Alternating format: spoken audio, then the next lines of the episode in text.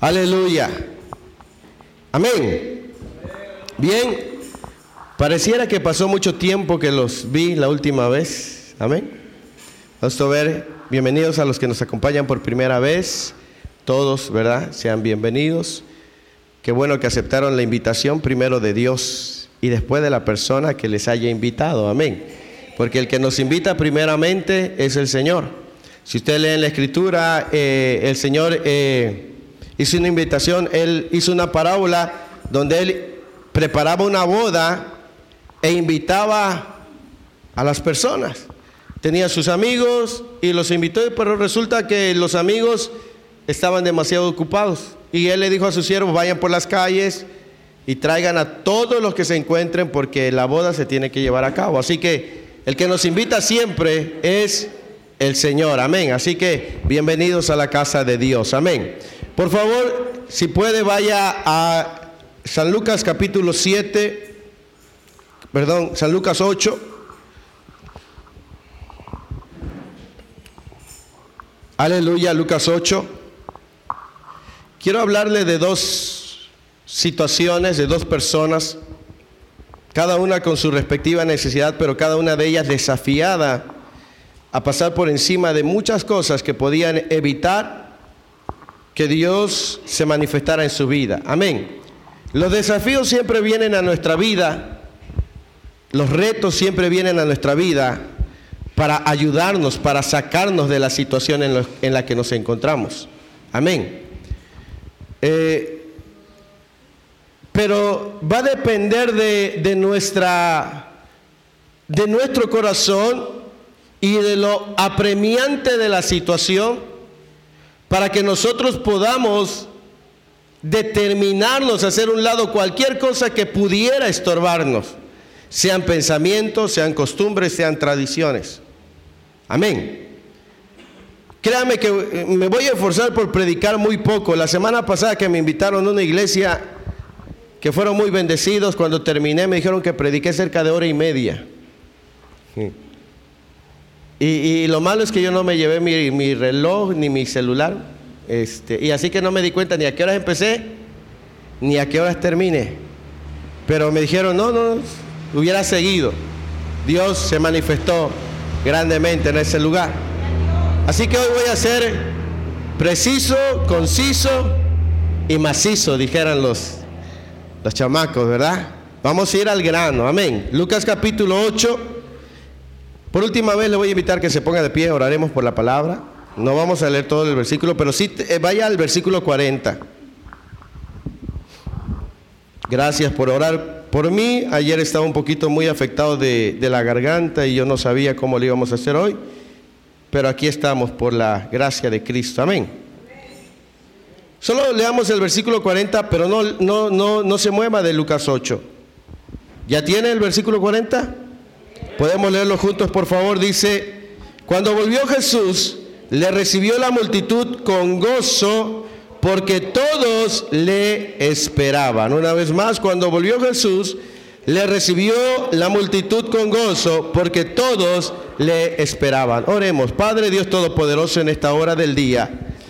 Después de haber tenido un tiempo maravilloso alabando, bendiciendo y exaltando tu nombre, tomaremos un tiempo especial, Señor, para meditar en tu palabra. Ella es poderosa en sí sola, es tu palabra, tú hablas a través de ella. Ella misma dice que es más cortante que una espada de dos filos, que penetra, Señor, y profundiza, y tu palabra llega a donde nadie más ha podido llegar, Señor. Y por eso en esta hora del día, yo te ruego que a cada uno, pequeños y grandes, Señor, aquel que recién te conoció hace unos minutos, como aquel que lleva mucho tiempo en el Evangelio, todos por igual, Señor, recibamos sabiduría del cielo para, Señor, ser edificados por tu palabra, que quede sembrada en nuestro corazón y nos ayude a crecer, Dios eterno, como tú lo has planeado para gloria de tu nombre. Quita toda distracción, todo cansancio, toda preocupación, todo lo que quisiera estorbar en esta hora de, de la mañana y que todo nuestro ser, espíritu, alma y cuerpo, estén atentos a tu palabra. Lo pedimos en el nombre que es sobre todo nombre en el nombre de Jesús de Nazaret, nuestro Señor y Salvador. Amén y amén. Por favor, siéntese. Bien, el Evangelio de Lucas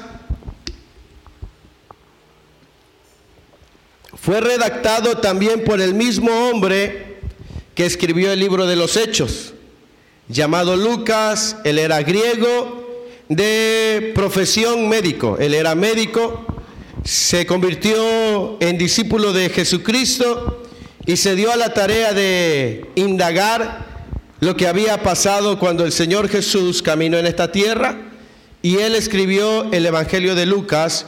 Y Lucas es el Evangelio que narra muchos milagros, porque Lucas lo estaba viendo desde su punto de vista clínico, desde su punto de vista médico. Y él recabó toda la información y puso muchos milagros, liberaciones, sanidades y cosas extraordinarias. Amén. ¿Por qué quiero llevarlo o por qué el Espíritu Santo ha hablado esta mañana a mi corazón? Yo, yo traigo un mensaje eh, pero el Señor ha, puesto esto en mi corazón y, yo solamente obedezco al Señor. Yo soy su colaborador. Él es el pastor de pastores, amén. Yo solamente colaboro con Él y lo que Él me dice que yo haga, yo hago. Si Él me dice que no lo haga, no lo hago. Y lo que Él me diga, habla, habla. Y lo que no, todo tiene que ver con el Señor. Amén.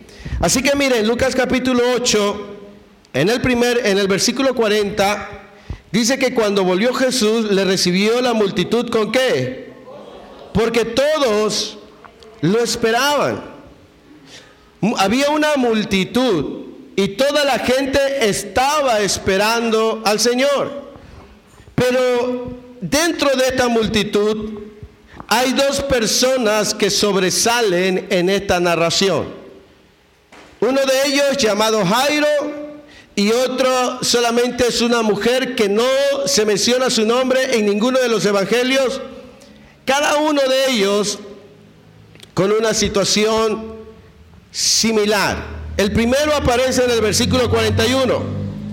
Dice, entonces vino un varón llamado, ¿cómo se llamaba? Jairo, que era qué? Principal de la sinagoga, y postrándose a los pies de Jesús, ¿qué hacía? Le rogaba que entrase en su casa porque tenía una hija única, como de 12 años, que se estaba muriendo. Y mientras iba, la multitud le oprimía. En aquel tiempo Jesús no era bien visto, sobre todo y principalmente por quienes estaban en la sinagoga, los fariseos, los saduceos y los escribas. Ellos no consideraban a Jesús verdaderamente un maestro, un profeta.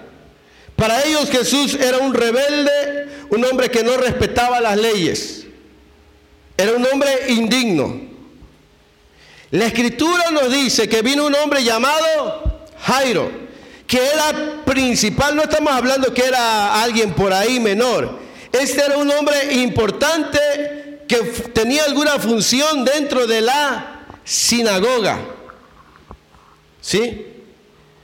¿Puedes imaginarte lo que ese hombre estaba haciendo en ese momento? Por amor a su hija, dice que tenía una hija única, como de 12 años, que se estaba muriendo. El amor a su hija le hizo pasar por encima de lo que iban a pensar de él, incluso de la expulsión o el repudio de la gente con la que él se rodeaba. Muchas veces nosotros estamos atravesando ciertas situaciones, pero nuestro orgullo nos impide acercarnos a Dios. Muchas veces las necesidades tan grandes, pero somos demasiado orgullosos para reconocer que necesitamos a Dios. A veces pensamos que si acercarnos a Dios va, va, a conllevar que nos malvean, que nos digan, ah, ya te hiciste aleluya, ya te hiciste religión, y estás pasando por un momento difícil, y es una situación muy complicada, pero muchas veces nosotros preferimos el respeto de las personas que la respuesta de Dios. Amén. Muchas veces nosotros venimos a la iglesia y escuchamos la palabra y decimos, no, esta palabra es para mi hermano fulano de tal, porque nos creemos que estamos bien y dentro de nosotros realmente hay una necesidad. A veces el Espíritu Santo de Dios toca nuestra vida y, queremos derramar lágrimas, pero nos creemos tan fuertes y dice, es que si ven que lloro, van a decir, no sé, que soy débil. Y el Espíritu de Dios habla a tu vida, pero muchas veces la dureza de corazón nos impide ver la mano de Dios. Este hombre no solamente tuvo que determinar a perder su lugar en la sinagoga, porque usted no sabe cómo eran los fariseos, los fariseos eran tremendos. Y este hombre públicamente, públicamente fue a donde estaba Jesús. Yo sé que a veces uno es muy valiente para hacer otras cosas, pero qué difícil es venir a los pies de Cristo. Hay gente que tiene valor para los trancazos. Hay gente que tiene valor que si alguien pasa ahí le... Pero cuando dice venga a los pies de Cristo le da un pavor, le da un miedo. Hay gente que es buena para otras cosas, pero para humillarse le piensa demasiado. Pero todo va a depender de la situación por la que estés atravesando. Probablemente todavía la situación no, no es tan difícil, pero déjame decirte que si no te acercas a Dios de manera honesta, de manera real, hay que, con Dios hay que hacer un lado la máscara. ¿Sí? Porque Dios sí conoce la condición de tu corazón. Dios sabe el dolor que hay en tu interior la amargura, la tristeza, la soledad, la decepción, la ira, la rabia, la impotencia, etcétera, etcétera, etcétera. Aun cuando la gente te vea sonreír y aun cuando tú le digas a la gente que todo va bien, Dios sí sabe realmente cómo está tu corazón. Dios sí sabe cómo está tu vida. ¿Sí? Al hombre le puedes engañar, puedes esbozar una sonrisa. Bueno, ahorita muchos traen el, el cubrebocas, algunos le llaman el, el recoge papada. ¿Verdad? Porque se lo ponen acá y ya levanta la papadita. ¿Verdad? Otros le dicen más feo. Otros le dicen el tapatrompa. Y bueno, ¿verdad? Pero puedes esconder la condición de tu rostro detrás de algo, pero no de los ojos de Dios. Esa es una realidad. Dice que una grande multitud lo esperaba, pero no todos lo esperaban de la misma manera. Mucha gente seguía a Jesús porque les daba de comer. Muchos lo, seguían porque se admiraban de los milagros que hacían. Veían muchos milagros, sanidades, endemoniados, ser libres y lo seguían. Pero muy pocos se acercaban reconociendo que era el Hijo de Dios. Este hombre tuvo que atreverse y estar dispuesto a perderlo todo con tal de ver la sanidad de su hija. Yo no sé a qué estás dispuesto a hacer para ver la restauración de tu casa, de tu matrimonio si te tienes que tragar el orgullo para pedir perdón, yo no sé qué está dispuesto. Pero va, se va, tiene que ver con lo que estás viviendo. ¿Sí me explico? Dice que este hombre vino a Jesús. ¿Y qué hizo? ¿Qué dice el versículo 41? que era principal de la sinagoga y ¿qué entiende por postrarse? Se humilló, se arrodilló, se tiró. Imagínese, hermano. Sea, no solamente atreverse a buscarlo, sino que delante de toda una multitud arrojarse a sus pies. Este hombre verdaderamente amaba a su hija, que le importó muy poco su propia reputación. Que le importó muy poco lo que iban a decir sus colegas fariseos. Le importó muy poco, él se arrojó. A veces nosotros los hombres nos inculcaron esa famosa frase que dice que los hombres no lloran. Ve a los borrachos y va a ver. Yo fui borracho. ¿Sí? Dicen que los hombres, y esa es una grande mentira, pero a veces estamos siendo tocados por el Espíritu Santo y ponemos, no voy a llorar, no voy a llorar, no voy a llorar. Y lo que necesita tu corazón es derramar lágrimas. Porque mientras tú lloras, el Espíritu Santo está obrando. A lo mejor el Espíritu Santo te, te, impulsa a caer de rodillas y tirarte y llorar y clamar y gemir. Ah, pero es que traes tu ropa nueva y que van a decir que estás loco que estás demente. ¿Sí? O sea, preferimos todo eso que quebrantarnos ante Dios. Amén. Ese hombre le importó muy poco si lo iban a expulsar, si ahí mismo lo, lo, lo lo removían, le decían de cosas. Él no solamente vino y habló con Jesús, él vino y se postró a sus pies. ¿Cuál era la necesidad de ese hombre? ¿Qué estaba pasando con su hija? Se estaba se estaba muriendo. Como muchas cosas en nuestra vida se están muriendo. El amor en el matrimonio, el respeto en nuestros hijos y se están muriendo y se están secando. Y tenemos aquel que tiene el poder para cambiar la situación, pero no nos acercamos adecuadamente, no nos entregamos completamente a Él. A veces regresamos a la casa de la misma manera como, como venimos. La escritura dice que donde dos o tres se reúnen, él está en medio de ellos.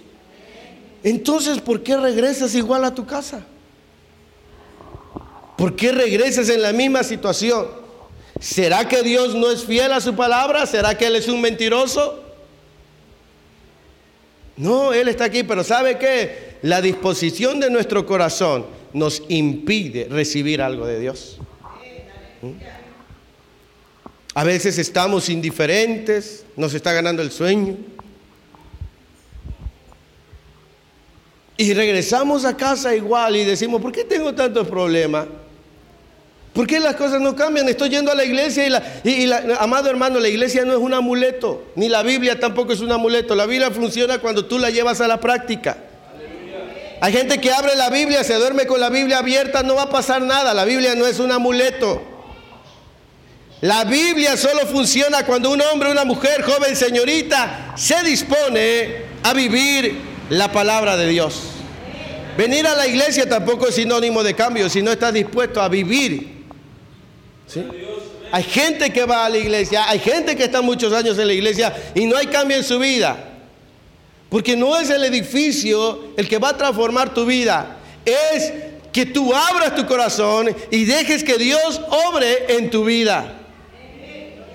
Si alguien no permite que Dios sobre en su vida, aquí podrá envejecer, le va a salir raíces. Es más, le puedo dar hasta la escritura del pedacito donde usted se sienta. Y eso no significa que va a cambiar. Tiene que abrir su corazón. Jesús dijo en Apocalipsis, Jesús, Apocalipsis capítulo 3, versículo 20, ¿qué dijo Jesús? He aquí, yo estoy a la puerta y llamo. Si alguno, imagínense, ay, están tocando, como a veces pasa en mi casa, a lo mejor en su casa en su casa usted no pasa, pero en mi casa, y estamos hasta ahí al fondo, mi esposa y yo, y, mis hijos están por allá, ¿quién no escucha que está tocando? ¿A poco estaban tocando? Y pues el pobre hermano allá desgastándose, ¡ah! desgañotado. ¿Verdad? Porque han ido hermanos a la casa y está, ¡ay, pues llevo media hora aquí! Y el Señor está tocando. Y nosotros, uy, ya pasó el buen fin. Y ahora vienen las posadas y viene la Navidad. Ay, ya son las 11.25, ya, y, si fuera estuviera, y estamos, y el Señor está tocando tu corazón, pero tu mente anda y regresas a casa igual. Una grande multitud lo esperaba, pero no todos lo esperaban de la misma manera. Si yo vengo a la casa de Dios sabiendo que Él está ahí, yo necesito creerme eso para estar dispuesto a hacer todo lo que esté a mi alcance, pero no regresarme a mi casa sin haberme encontrado con el Dios vivo. Amén. Yo tengo que disponerme, creer que esta no es una reunión ocasional, sino que es una reunión única y especial. Todos deberíamos de venir con expectativa de encontrarnos con el Dios que hizo los cielos y la tierra. ¿Sí? Eso debería ser nuestra expectativa. Venir con un corazón dispuesto. Este hombre se atrevió a hacer un lado los, eh, eh, lo que iba a ocurrir en su vida. Le, importaba más su hija que su propia reputación. ¿Sí? Era su hija única, 12 años, se estaba muriendo. Pero él dijo, no, aquí, aquí anda el Nazareno y yo me voy a acercar a él. Y no importa si tengo que pasar vergüenza, no me importa. Pero voy a ir y le voy a suplicar que venga a mi casa. Amén. Ahora lea el versículo 43. ¿Lo puede leer, por favor? Aquí entra otra mujer.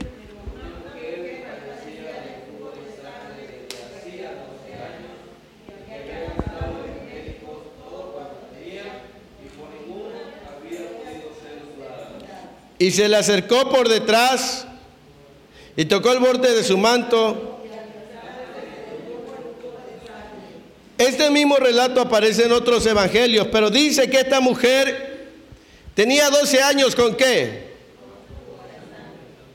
Yo sé que las mujeres entienden a esta mujer, porque las mujeres pierden cada mes un poco de... Imagínense 12 años continuos ¿Puede imaginarse la condición de esa mujer? ¿Cómo se la imagina usted? Llenita, gordita, rebosante, frondosa, débil.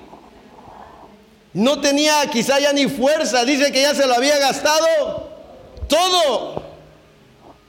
No tenía fuerza, no tenía dinero, 12 años en la misma condición. Pero ella también escuchó que Jesús iba a pasar por ahí. Ella tuvo que hacer algo más allá de sus propias fuerzas.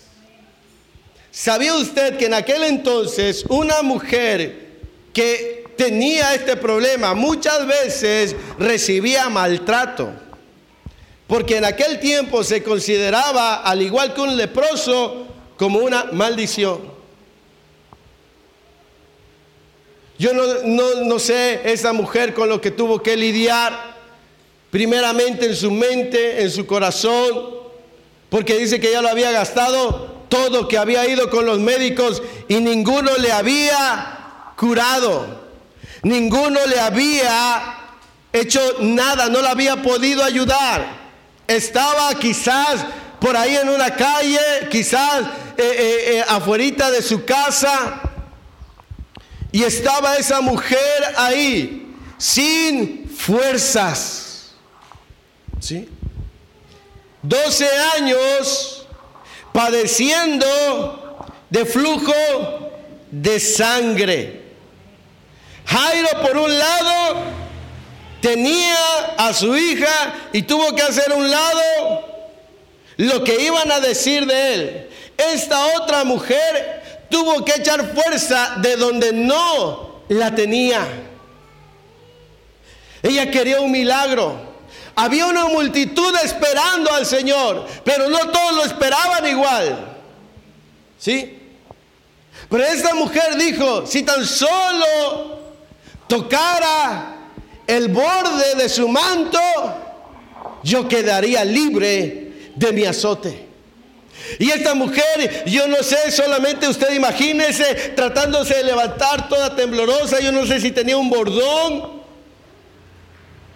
Entre, en medio de una multitud, imagínense hermanos, sin fuerza, hacer a un lado a hombres mucho más grandes, más fuertes, sin nada de fuerza. Con tal de llegar hasta donde estaba el maestro y ella decía, con tan solo que yo logre tocar, me imagino que ella estaba haciendo el intento. Pero ella necesitaba algo en su vida. Probablemente tú estás necesitando algo en tu vida y ya no tienes fuerzas para luchar. Ya no tienes fuerzas para avanzar. Te sientes desanimado, desanimada, cansado, cansada, frustrado. Quizás algunos han, han tratado de, de tomar la salida falsa. Algunos tratarse de quitar la vida, otros abandonar el hogar, otros cambiarse de ciudad. Pero el problema no es ni la ciudad, ni la gente. El problema radica en nuestro corazón. Vayas a donde vayas. Si tu corazón no ha sido transformado por el poder de Dios, tendrás los mismos problemas. Siempre. Esta mujer se puso de pie, sin fuerzas 12 años. ¿Cuántos años llevas tú batallando con la misma situación? ¿Un año? ¿Dos años? ¿Cinco años? ¿Seis años? No eres la única persona que ha sufrido tanto tiempo. Si piensas que eres la única persona y dices, ay, cómo sufro que Dios no me ama. Job estuvo 40 años, 40 años sin nada. Lleno de llagas. Se rascaba con los tiestos. Bueno, ahorita ya no hay piñatas de barro, pero ¿cuánto le tocó romper piñatas de barro? Ahorita son de esos cartones irrompibles que les pegas y les pegas. Llega el otro cumpleaños y siguen enteras esas piñatas. ¿Verdad? Pero yo recuerdo que las piñatas de antes, de hace como dos, tres años, cuando éramos más jóvenes, eran de barro, hermano. Y, sí la movían porque al, primer golpe esa olla...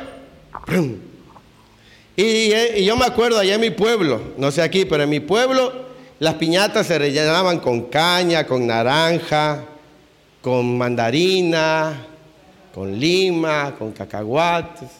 ¿ah? Porque no había mucho dulce, entonces eran mucha fruta. Y pues imagínense al niño ay, con sus naranjitas, ¿no? Ahorita pues Dubalín y todo eso.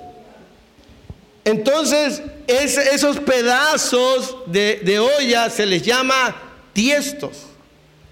Y era tanta la comezón que tenía Job que agarraba esas.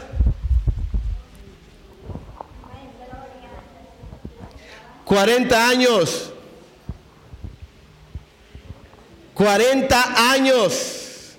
Y la escritura dice que Job no pecó durante usted a, los seis meses que ya está, ay Señor, ya está renegando.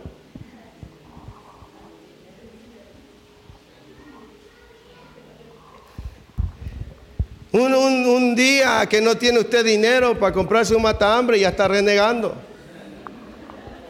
Porque este buen fin no se pudo comprar su pantallota, ya está renegando, que Dios no le ama, que cantar que soy tu hijo, a ver, demuéstramelo. Sonría, Cristo le ama. ¿Verdad?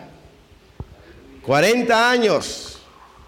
Esta mujer 12 años. ¿no? usted no es el único que, está, que ha padecido por algún tiempo. ¿Sí? Así que yo le quiero dar esperanzas en Cristo Jesús. Porque si Dios le dice que van a hacer 40 años en esa situación, pues mejor pídale a Dios fuerza. ¿Sí? Porque si yo le digo mañana las cosas van a cambiar y si Dios no me ha dicho eso y yo se lo digo, usted va a pensar que Dios mintió. Amén. 12 años esta mujer sin fuerzas. Una multitud esperaba a Jesús, pero habían dos personas que lo estaban esperando con un corazón muy diferente. Ese día fue el día de milagros para esas personas. ¿Cuántas veces posiblemente nos hemos reunido al año, pero no con el corazón correcto? Reuniones van, reuniones vienen, campañas van, campañas vienen. Es que deben de traer otro predicador que tenga más unción. Que esté más, porque este está medio, medio chuecón. Hay gente que ha sido sanada sin que nadie les toque. Hay gente que ha tenido encuentros con el Señor sin que nadie se presente. Hay gente que solamente ha leído una porción de la Escritura y ha tenido un encuentro vivo con el Cristo de la gloria. Pero es que todo depende de Él, el corazón y de la situación que estás viviendo. ¿Sí?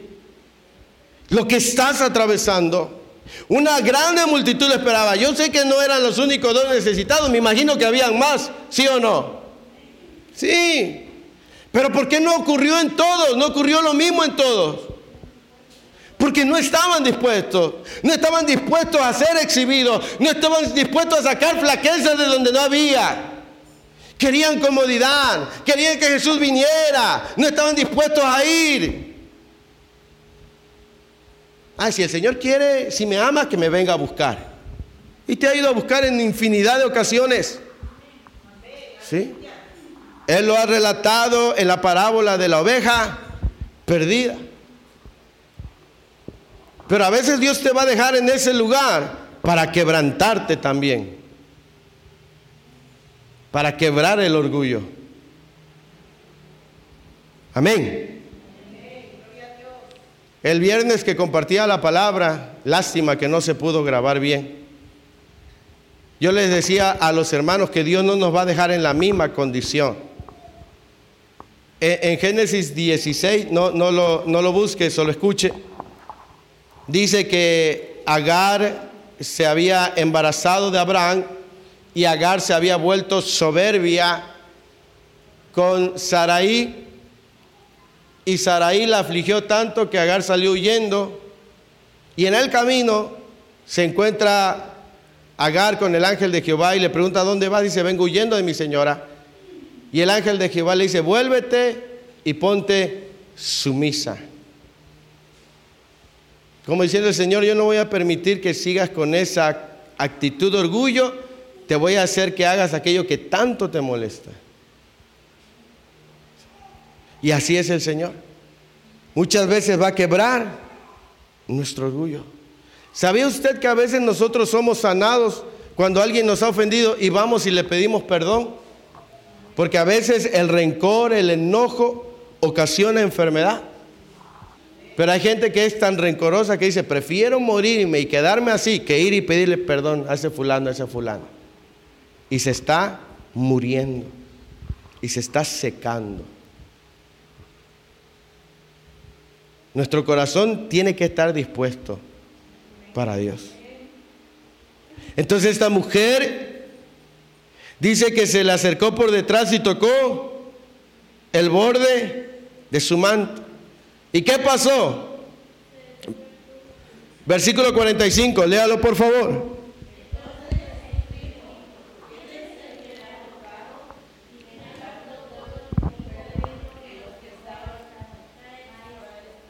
La multitud aprieta. ¿Quién es el que? Fíjese cómo, cómo plantea, dice, entonces Jesús dijo, ¿quién es el que me ha? ¿Y, qué dice? Primero, ¿verdad? No, nadie, nadie. Se imagina a los discípulos diciendo, nadie te tocó, Señor. A lo mejor pensaron que Jesús se había enojado. Porque dice, y negando todos. No, no, nadie, nadie. No, no, no te tocó nada. Pero luego dice, Dijo Pedro y los que con él, maestro, la multitud te aprieta y oprime y dices, ¿quién es el que me ha tocado? O sea, había mucha gente a su alrededor. Y los discípulos le dijeron, hay una multitud, mucha gente te está tocando, te está apretando. ¿Sí? La semana pasada que fue, que fue el buen fin de, del año, me tocó ir a caminar al centro, hermano. Una de gente. Pasaban más rápido los carros en el semáforo que la gente en la banqueta, hermano. Y ahí iba uno apretado ahí. Le ha tocado ir a caminar cuando venía a la feria, ¿verdad? Ahí va uno y te van empujando, similar. imagínate, ¿y quién me está tocando? Ay, ¿no estás viendo? Eso fue lo que Jesús le dijo, ¿quién me ha tocado? Y, y los discípulos dijeron, una grande multitud te aprieta, pero el versículo 46 dice, alguien me ha tocado porque yo he conocido que ha salido poder de mí. Aunque todo mundo le apretaba quizás los hombros, quizás acá, solo una mujer había extendido su mano con fe. Y Jesús dijo, alguien me tocó porque yo sentí que salió poder de mí. Muchos podemos estar aquí reunidos, pero aquellos que se atrevan a ver a Dios sentirán algo está ocurriendo en su vida. El poder de Dios estará fluyendo en todo su interior. A veces queremos que los hombres nos toquen. Hay que venga el pastor y me imponga mano. Hermano, aquí hay alguien más grande que el pastor. Aquí está el rey de reyes y señor de señores. Él tiene que tocar tu vida, pero tú tienes que tocarlo a Él con fe y con expectativa. Amén esa mujer y Jesús dijo, yo sentí que salió poder de mí. Ella había tocado al maestro de una manera diferente. Y en el versículo 47, entonces, cuando la mujer vio que no había quedado oculta, vino qué? Y postrándose a sus pies, le declaró delante de todo el pueblo, ¿por qué causa le había tocado y cómo al instante había sido... ¿Cuántos años estuvo padeciendo? Había visitado todos los médicos, me imagino que los mejores médicos, y no había sido sanada. Yo me pregunto cuántas veces nosotros hemos visitado médicos, psicólogos, psiquiatras, esperando encontrar algo que solamente en Cristo lo encontramos. A veces hay gente que ha gastado, mire, que no le pase eso, porque a, veces cuando uno se vuelve cristiano, uno se vuelve codo, ¿verdad? Pero yo me acuerdo que había gente que cuando no era cristiana le decían, ahí hay un brujo y cobra 50 mil pesos. ¿Quién sabe dónde sacaba los 50 mil pesos? Para allá iba. Pura malva agarraba y le pasaban malva de arriba para abajo. Ahora ofrenda dos pesos. Yo no sé cuántos han gastado su dinero en brujos, curanderos, sacadinero, médicos, ¿sí? Han recorrido, han ido al norte, al sur, al este, al oeste, y nada ha ocurrido. ¿Sabes dónde lo vas a encontrar? En Cristo Jesús. Quizás no es la primera vez que estás en una reunión. Quizás has estado en muchas reuniones. Pero aquí no es lo grande de la iglesia, ni quien esté predicando, sino tu corazón debe estar dispuesto. ¿Sí? Si tu corazón no está dispuesto, aún aquí esté el predicador más grande, al que más admires, nada va a ocurrir. Porque no es el hombre que tiene poder, es Cristo Jesús el que tiene poder. Hace unos días estaba, me invitaron a orar por una hermana que ya falleció el día viernes y me decía la familia, dice es que Es que nos, nos contactaron con una pastora, dice, que sana. Yo dije, ay, bárbaro, ella sana. Sí, dice, pero nos está solicitando nueve mil pesos de ofrenda. Y lo estamos juntando. Dije, ay, Señor. Le digo, miren, ustedes lo pueden juntar, pero si Dios no la va a sanar, no la va a sanar. Y si Dios la va a sanar, así puede venir cualquier persona en el nombre de Cristo Jesús, una persona que recién se convirtió, pero cree en Jesucristo, porque no es la persona, es el poder de Dios. ¿Sí? Entonces nosotros debemos saber cómo nos presentamos en nuestro corazón delante de Dios. Debemos de tener un encuentro con el Cristo de la gloria, un corazón dispuesto. Esta mujer después de 12 años, después de quedarse en la pobreza, en aquel tiempo necesitabas tener igual dinero como hoy para visitar a los mejores médicos. A veces solo visitamos similares, ¿verdad? Imagínate, hay, hay, médicos aquí que la pura consulta te cobran 1.500 o 2.000 pesos, la pura consulta. Aparte de los tratamientos. Hay médicos que te cobran más. Si tienes el dinero, pues claro, puedes ir, pero si no tienes, ¿cómo? Así similar a esa mujer, había gastado todo. Ya no le quedaba nada, ni fuerzas físicas. Probablemente estaba ya a punto de morir. La Biblia no nos dice si le quedaban días, semanas, meses. Lo que sí nos dice la Biblia es que ella se acercó con fe, que sacó fuerzas de donde no tenía, que se abrió paso entre la multitud, en su debilidad, en su flaqueza. Ni siquiera eh, lo tomó con la mano, sino apenas rozaron sus dedos. Y al instante fue sana. Lo que no consiguió en 12 años, en un instante se hizo realidad en su vida. ¿Sí? Lo que no has conseguido en muchos años, intentando esto, lo otro, haciendo aquello, puede ocurrir en un instante si tu corazón está dispuesto. Amén. Tu corazón necesita estar dispuesto. Dios le bendiga, hermana. Amén. Sigamos leyendo. Versículo 48. ¿Qué le dijo el Señor? Mire que no le dijo tu fe te ha sanado, sino tu fe te ha...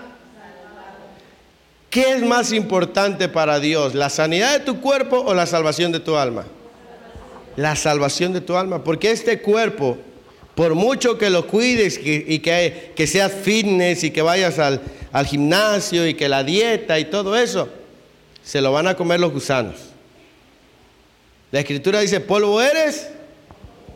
Y algunos dicen, no, pues que quiero que los gusanitos coman bien.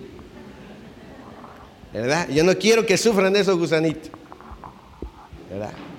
Y algunos se ponen bien ponchados.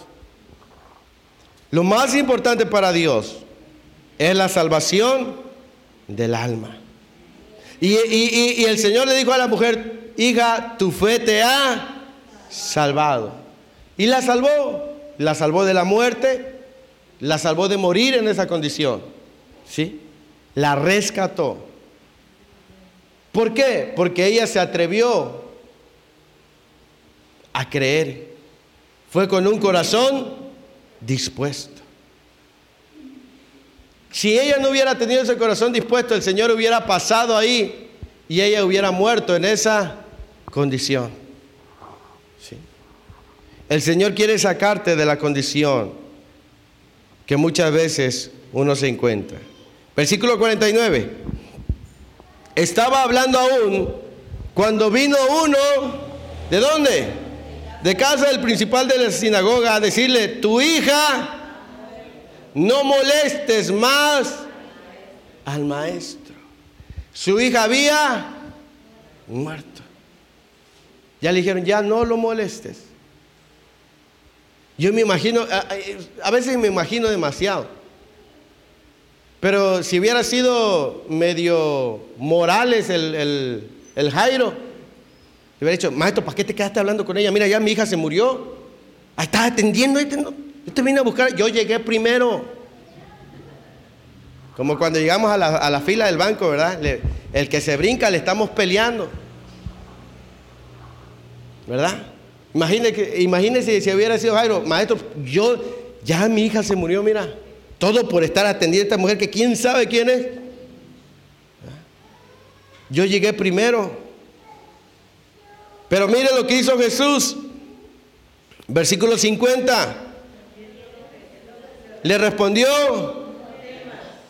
cree solamente y será, otra vez será.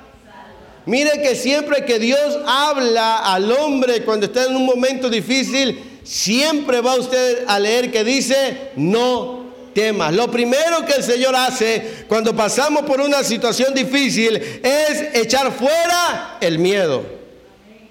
¿Sí? Porque a veces tenemos miedo, nos abruma el miedo. Miedo a lo desconocido. Miedo. Por eso es ese canto que acabamos de cantar hace un rato de ya no soy esclavo del temor. El miedo paraliza. El miedo imposibilita. ¿Sí?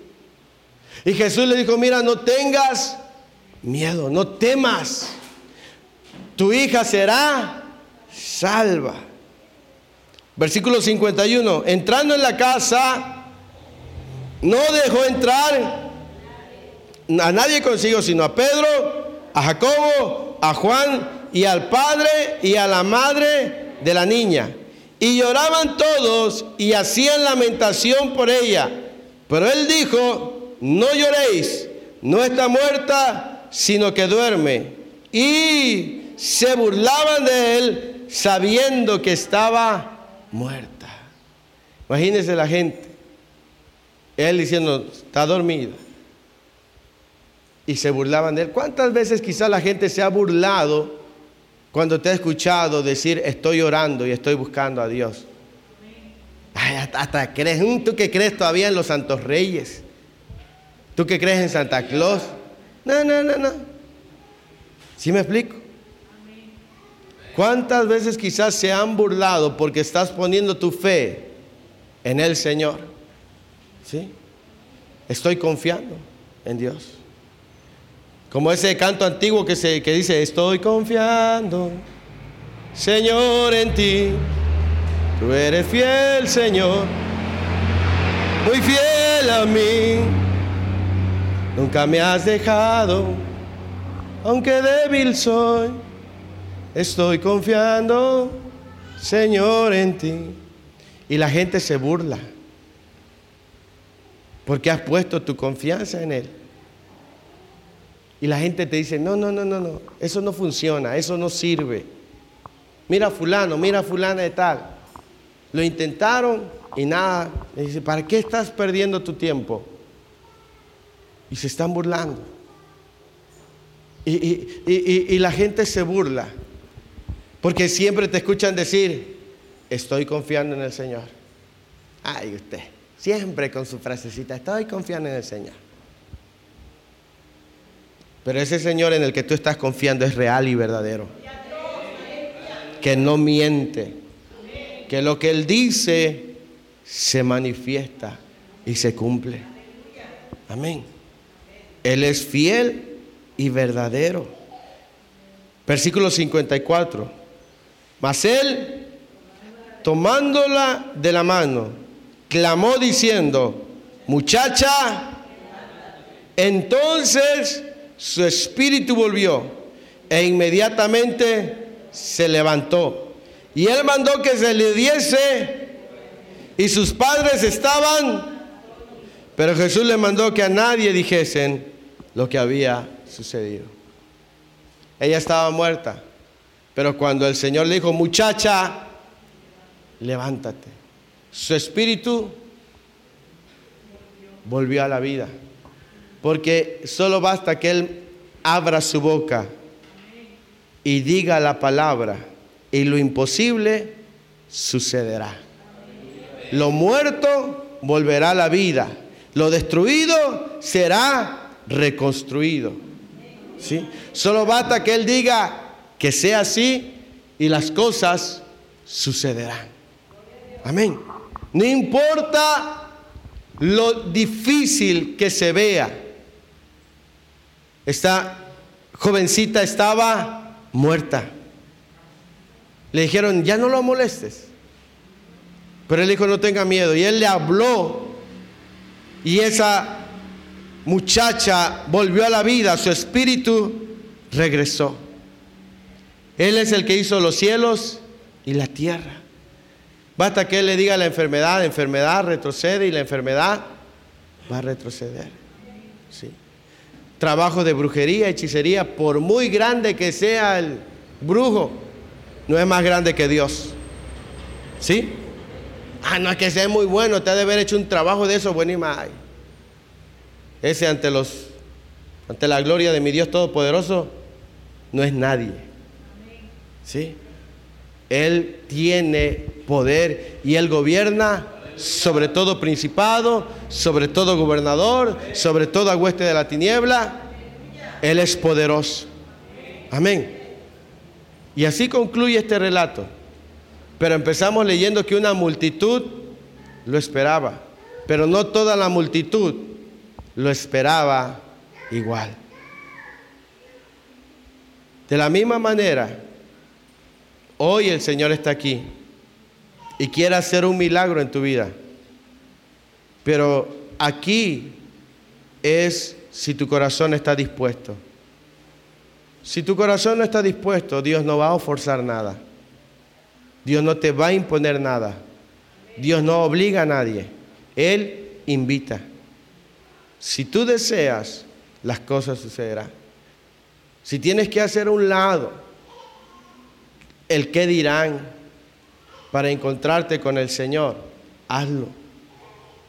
Si, si piensas que lo has intentado muchas veces y que ya no te quedan ganas de seguirlo intentando, saca fuerzas porque hoy puede ser el día de tu milagro. Hoy puede ser ese día en el cual verdaderamente tengas un encuentro con el Señor. Amén. Quiero que te pongas de pie en esta hora del día.